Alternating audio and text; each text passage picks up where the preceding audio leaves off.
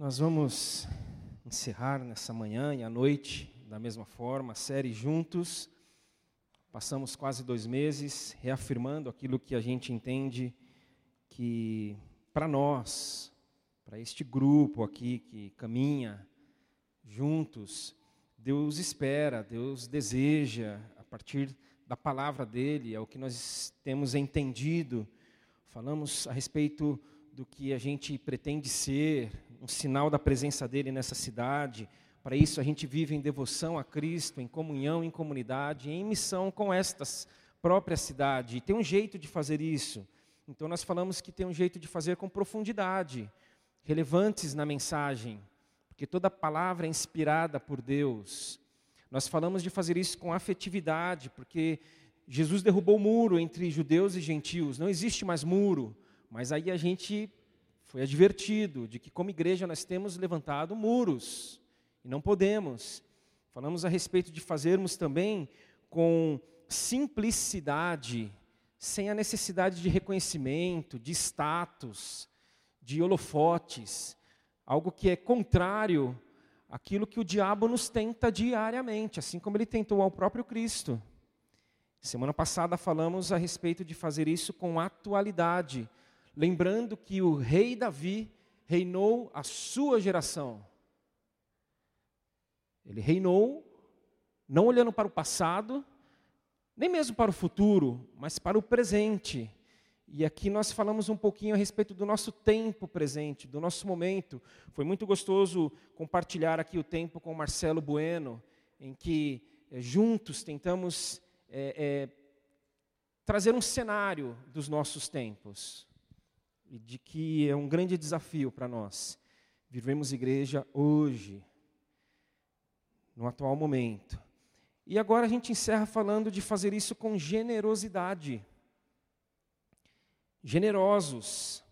E para falar disso, eu cito uma fala da minha sala de aula do Vida e Missão dessa semana.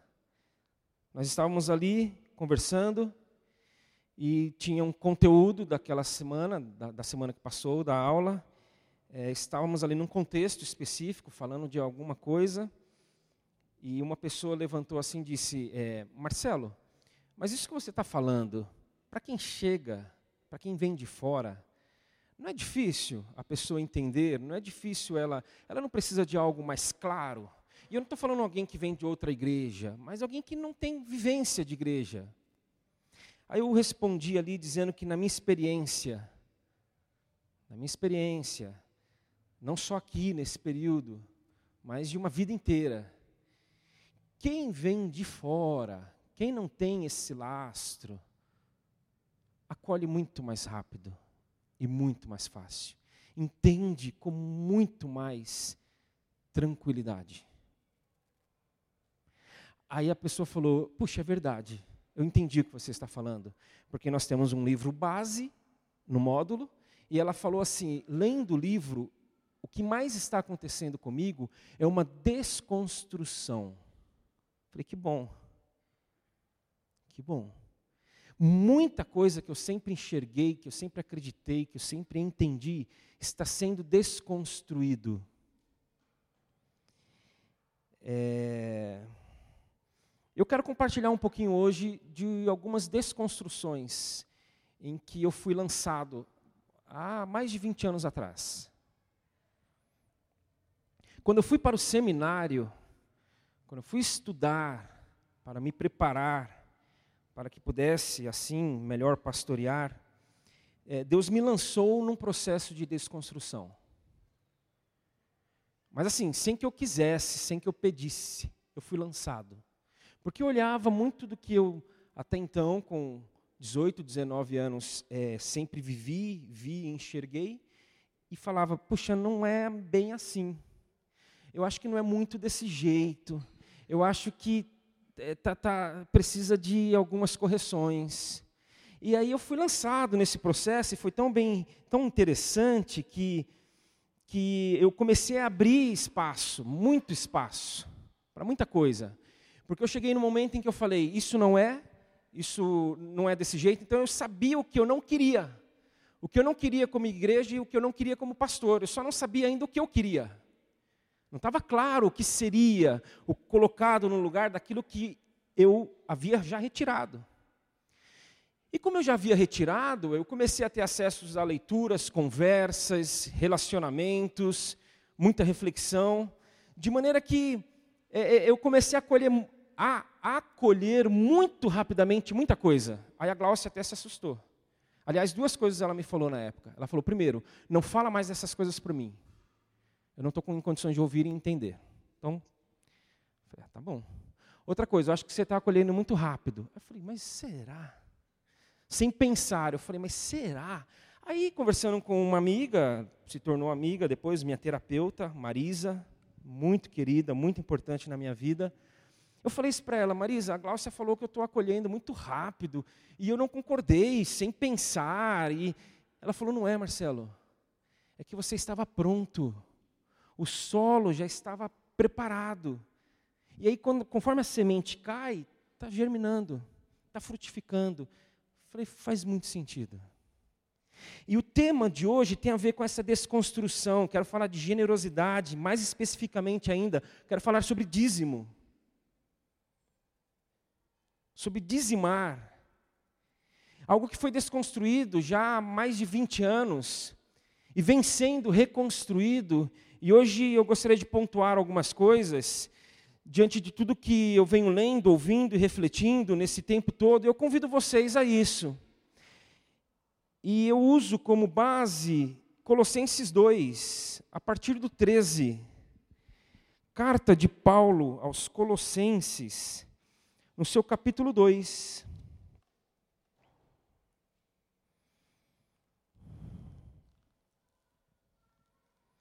Do 13 ao 17.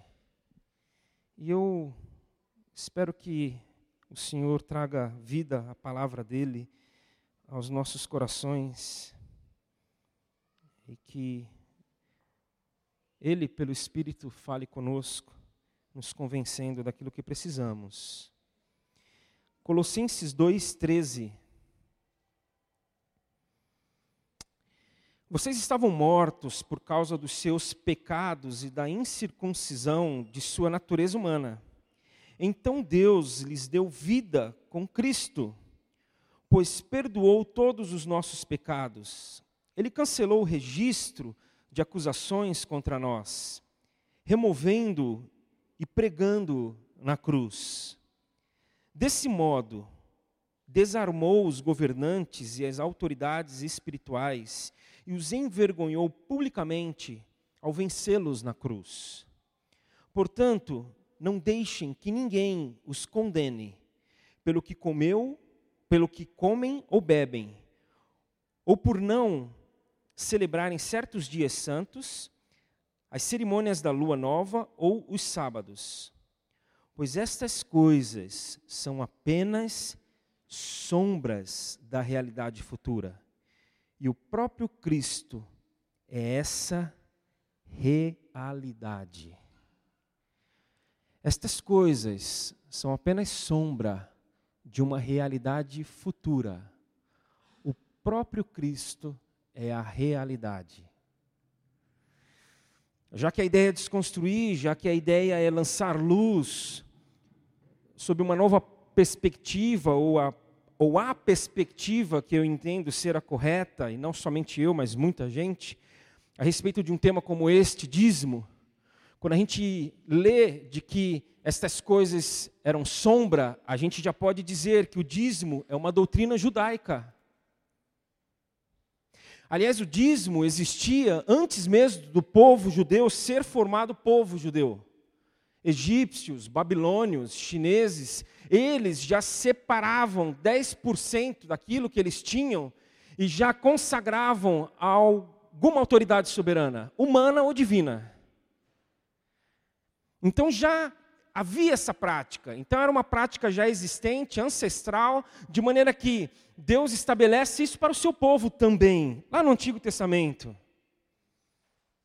E como prática judaica está registrada, por exemplo, em Levítico 27, em Números 18, em Deuteronômio 14, e lá foi definido para que o dízimo era entregue para que o culto pudesse ser providenciado.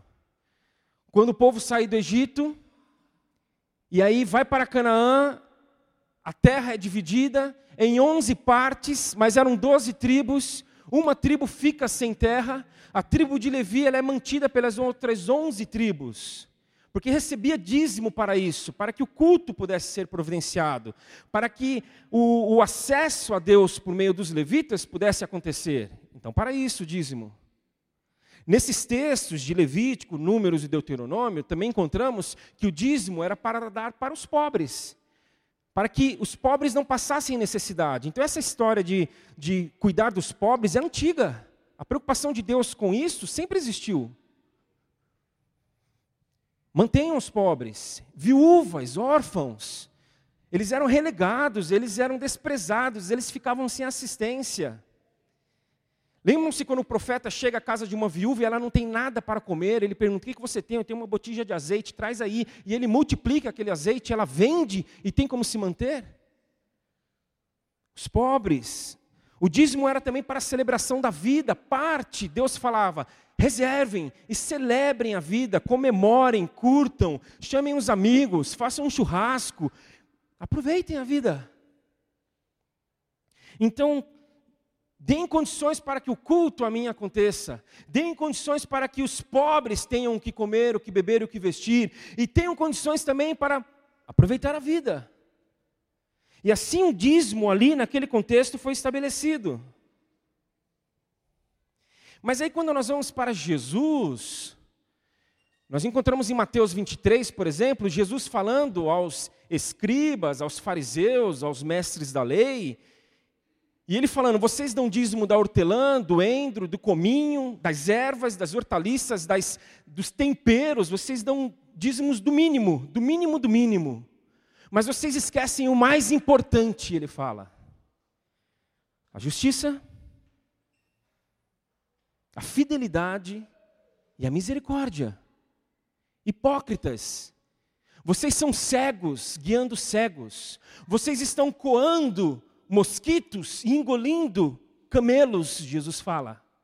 Então Jesus fala para eles, Jesus não fala para nós hoje.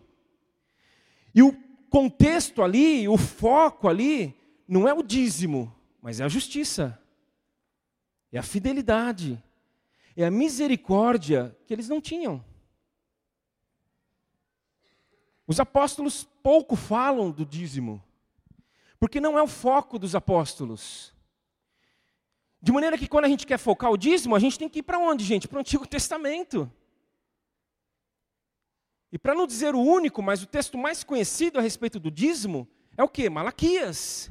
Tragam todo o dízimo, a casa do Senhor, a casa do tesouro, para que tenha mantimento na minha casa. Por quê? Porque existia um templo. Por quê? Porque existia um sistema todo a ser mantido. E se hoje não tem mais templo, e se hoje não tem mais esse sistema, a gente vai levar o que para onde? O que para quem? E uma das é, é, um dos acessos, uma das leituras e, e, interações de muito tempo já, mas é, é, bem específica que eu tive foi com Ed René, quando ele traz uma ilustração muito interessante. Aliás, muito do que a gente está falando aqui tem a ver com, com uma linha de pensamento dele, é, trazida por ele à luz da palavra. Aí ele colocou uma ilustração de que se alguém chegasse no começo da igreja para Jesus, no início, e falasse: Senhor, eu vim aqui trazer meu dízimo. Dízimo? É, é para manter o sacerdote. Sacerdote? Não tem mais sacerdote. Ah, mas o dízimo é para o sacerdote poder fazer o, o culto. Não, não tem mais culto. Então, mas e o templo? Sacerdotes somos todos nós. É, a oferta. A oferta não precisa ser. É, não, eu sou a oferta definitiva. Acabou. Ele bradou na cruz: está consumado. Está estabelecido, acesso está posto. Não existe mais sistema nenhum para que nós precisemos fazer, realizar para acessar a Deus. Porque Colossenses, como lemos aqui Paulo falando aos Colossos, aos Colossenses, a igreja de Colosso, tudo isso era sombra. Tudo isso era, era, era, era um background, isso, é, isso era um pano de fundo. Tudo isso era, era, era, era um fio condutor para que o povo não se perdesse até chegar em Jesus, uma realidade futura. E o texto fala: Jesus é a realidade. Então essa sombra se dissipou, essa sombra não existe mais. E o grande problema é quando aquilo que é sombra nós estabelecemos como principal. Aí começa a complicar tudo. Quando aquilo que é sombra, nós colocamos como foco, nós trazemos de trás e colocamos na frente. Como aquilo que é, quando aquilo que é sombra, a gente acha que é real. Quando isso acontece, nós transformamos o evangelho numa religião assombrosa. Quando isso acontece, nós transformamos o, o evangelho, que é uma relação interpessoal, interpessoal, entre a nossa pessoa e a pessoa de Deus, entre a nossa pessoa e a pessoa do irmão, e nós transformamos o evangelho numa relação institucional. Passa a ser instituição. Não é mais algo relacional, é institucional. E aí essa religião vai criando o que? O toma lá da cá. E nós começamos a fazer o quê? Porque é ensinado a nós que é isso que nós devemos fazer. Barganhar com Deus. A gente não vê Deus mais como um pai. A gente vê Deus como um investidor.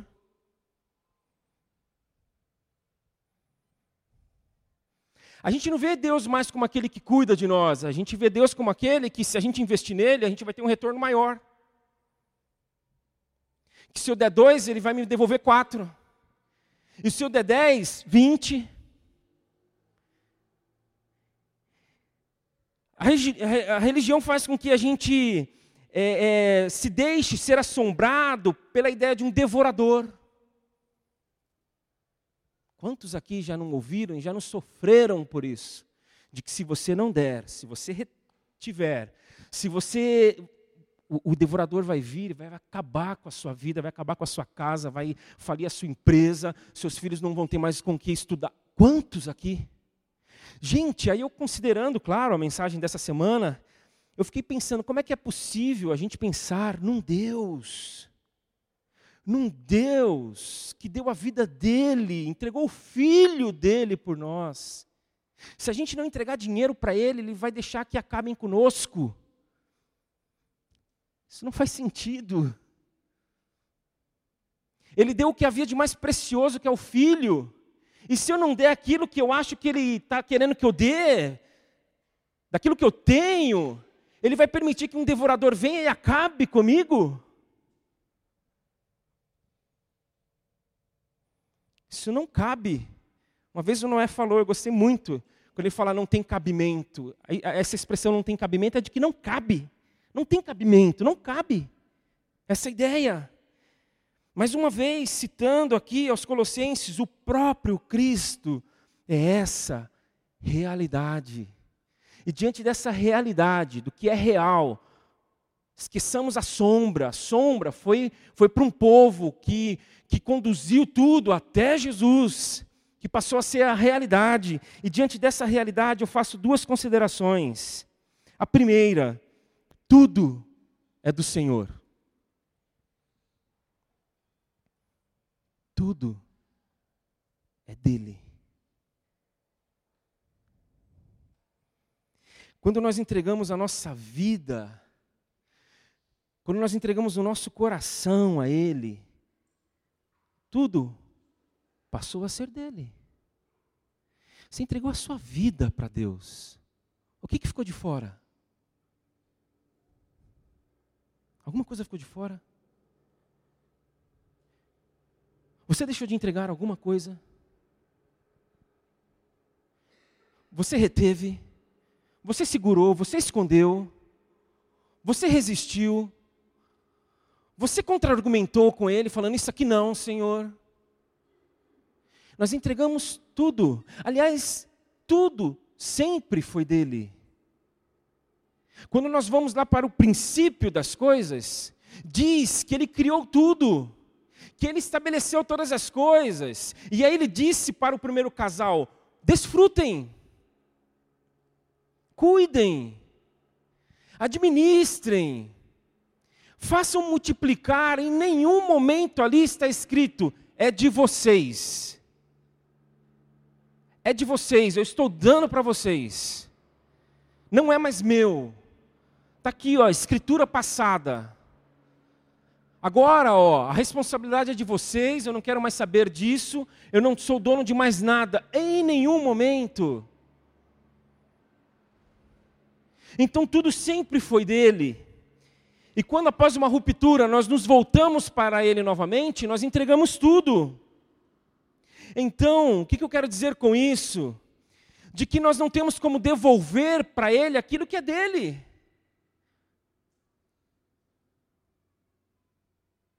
Eu não tenho como chegar para o Senhor e falar: Senhor, toma, estou dando para o Senhor. Ele vai falar: Está dando o quê? Você está achando que isso é seu? Em que momento você ouviu eu dizer que eu estou dando, que eu dei isso para você? Nós estamos cuidando, nós estamos administrando, nós estamos compartilhando, nós estamos repartindo, de maneira que não existe, portanto, essa ideia de décima parte. Dez é para ele, noventa é para nós. Cem é dele. Porque tudo é dele.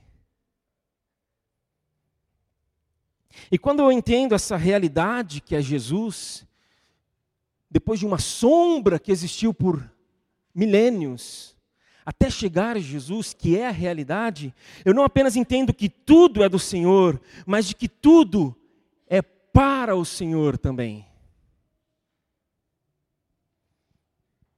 Não somente tudo é dele, mas tudo é para ele. Quando nós entregamos, quando nós depositamos, quando nós ofertamos, nós fazemos isto para o Senhor. Ele diz que quando vocês derem de comer a um faminto, vocês vão estar dando de comer a mim, ele fala. Quando vocês derem de beber a quem tem sede, vocês vão estar saciando a minha sede. Quando vocês derem de vestir aqueles que estão nus, vocês vão estar vestindo a mim. É para o Senhor tudo. Paulo aos Coríntios diz que quer vocês comam, quer vocês bebam, quer vocês façam qualquer outra coisa, façam tudo para a glória do Senhor. É para o Senhor.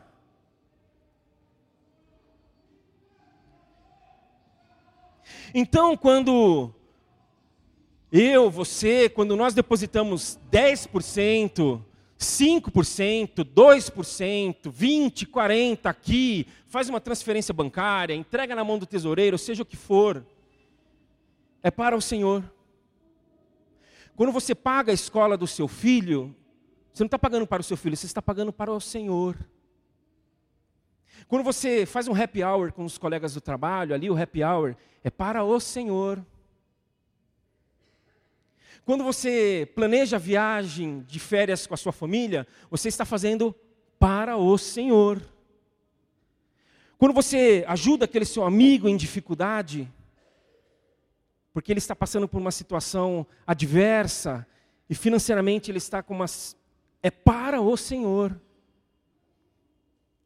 Quando você coopera com uma ONG, uma instituição, seja ela qual for, que assiste pessoas, você está cooperando e contribuindo para o Senhor.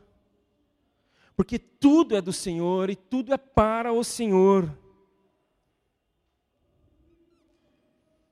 Aí você pensa, tudo bem, Marcelo, tudo é do Senhor e tudo é para o Senhor. Mas quanto que eu entrego? Para quem? Como é que eu faço essa divisão? Como é que eu defino? Contribuo com quanto para a caminhada da nossa igreja, para, a nossa vida comunitária? Com quanto? A pergunta não é quanto. Não é quanto a pergunta. A pergunta é outra. É como. É como. Como é que eu contribuo? Com generosidade. Com coração generoso. E aqui eu, a gente tem um texto e encerra com ele. Texto de Paulo a Timóteo, que diz: Paulo recomendando a Timóteo: ensine aos ricos deste mundo que não se orgulhem nem confiem em seu dinheiro, que é incerto. Sua confiança deve estar em Deus, que provê ricamente tudo o que necessitamos para nossa satisfação. Diga-lhes que usem seu dinheiro para fazer o bem. Devem ser ricos em boas obras e generosos com os necessitados, sempre prontos a repartir. Entenderam a conexão desse texto com a citação daquele camponês que recebeu a orientação divina por parte dos seus líderes para que ele construísse um sistema de irrigação para os seus vizinhos? Faça o bem, seja generoso, reparta. De maneira que nós precisamos, para aqueles que fazem uso do envelope e, sobretudo, do papel dentro do envelope, precisamos refazer ou fazer mais papéis que estavam acabando.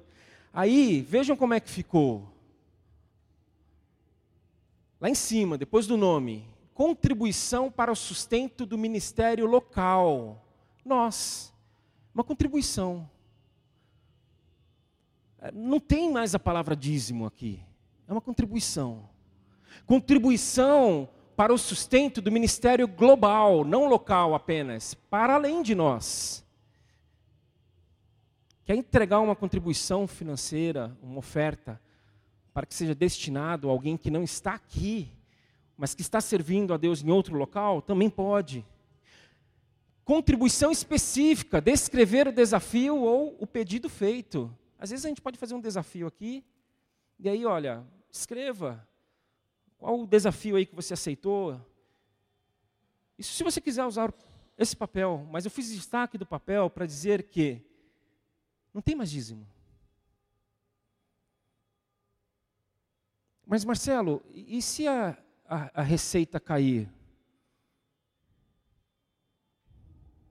Eu, eu, eu, eu acho que isso não tem que estar. Tá, não tem que ser a nossa preocupação. Eu acho que a gente tem uma preocupação muito maior puxa, eu eu eu tô eu tô achando que para o Senhor é 10, mas para o Senhor é 100. Eu acho que isso deve chamar muito mais a nossa atenção do que uma preocupação se, ó, quem está dando 10 e se der 2? Generosidade. Coração generoso, reconhecendo quem Deus é, o que Ele já fez, que Ele está fazendo, o que Ele quer fazer em nós, a partir de nós, apesar de nós. E é muito interessante, se nós pegarmos aquilo que entrou no mês de abril, os tesoureiros podem falar, teve uma queda significativa em relação a janeiro, fevereiro e março. Uma queda inexplicável. Aí você chega em maio, no mês de maio, e aí alguém dá uma oferta que cobre a queda de abril.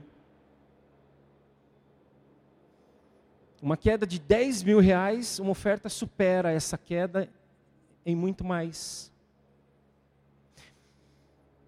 Por que, gente? Tudo é do Senhor tudo é para o Senhor. Nós vamos, daqui a pouco, os que quiserem e puderem, ver um local para onde iremos. Puxa, Marcelo, mas se não tem mais essa, esse sistema, se tudo era sombra, é, como é, por que, que a gente investe? A gente investe porque a gente acredita que esse investimento é, tem retorno eterno. A gente investe porque a gente acredita que uma estrutura dessa é um meio é um canal, é um instrumento do Senhor para chegar em quem Ele quer chegar. Então a gente está investindo no reino. Então, se você continuo acreditando que a Igreja Batista Sul, essa comunidade, é uma comunidade que serve ao Deus vivo, que crê na realidade de Cristo, é, continue contribuindo, continue, vamos lá, vamos seguir. E quanto mais nós contribuirmos aqui, mais nós vamos poder fazer a partir daqui. Graças a Deus, Ele tem colocado já há muito tempo, se não desde sempre, pessoas idôneas, cuidando, conduzindo e tratando e pensando essa área na nossa igreja. Ele tem nos mantido. E Ele vai continuar. Porque tudo é dele. E tudo é para Ele. E que Ele continue nos dando um coração generoso. Para que, de forma abundante, Ele realize o que Ele deseja a partir de nós. Vamos orar? Senhor, obrigado. Obrigado porque nós podemos tratar de um tema como esse com liberdade. Nós podemos tratar de um tema como esse com segurança, seguros na tua palavra, de que a tua palavra nos diz que Jesus, quando veio, ele consumou tudo o que era necessário para que um relacionamento contigo pudesse existir. Nosso relacionamento contigo, Senhor, nós te agradecemos porque ele não está calçado e calcado e alicerçado em interesses, naquilo que nós poderíamos te dar, naquilo que nós poderíamos é, é, é, esperar de ti, mas está alicerçado no amor no teu grande amor por nós, que nos amou primeiro e nós só respondemos com amor também. Obrigado porque o Senhor não quer aquilo que a gente tem, o Senhor quer quem a gente é, e quando o Senhor nos tem, tudo é teu. E que essa verdade tome conta da gente, Pai. Que essa verdade nos conduza, nos guie. Que essa verdade traga paz ao nosso coração. Que essa verdade traga a segurança de que nada nunca faltou e nunca vai faltar, nem para nós, para as nossas famílias, nem para a tua igreja. De que essa verdade de que tudo foi sempre teu e continua sendo, faça com que a gente administre da perspectiva de que tudo é para ti, Senhor. Obrigado porque o Senhor tem dado condições para que a gente possa comer, para que a gente possa beber, para que a gente possa se vestir para que a gente possa educar os nossos filhos, para que a gente possa ajudar um amigo, para que a gente possa compartilhar com aquilo que o Senhor tem feito nessa cidade, em tantos outros lugares do país e do mundo. Obrigado, porque o Senhor tem dado condições a nós. E que nós possamos responder hoje, cada dia mais, de forma generosa, perguntando como aquele camponês perguntou a Ti, quando ele foi aos seus líderes: o que, que eu devo fazer? E ao ouvir, nós possamos obedecer. É o que eu oro, Pai. Em nome do teu filho, a realidade, aquilo que existe. Amém.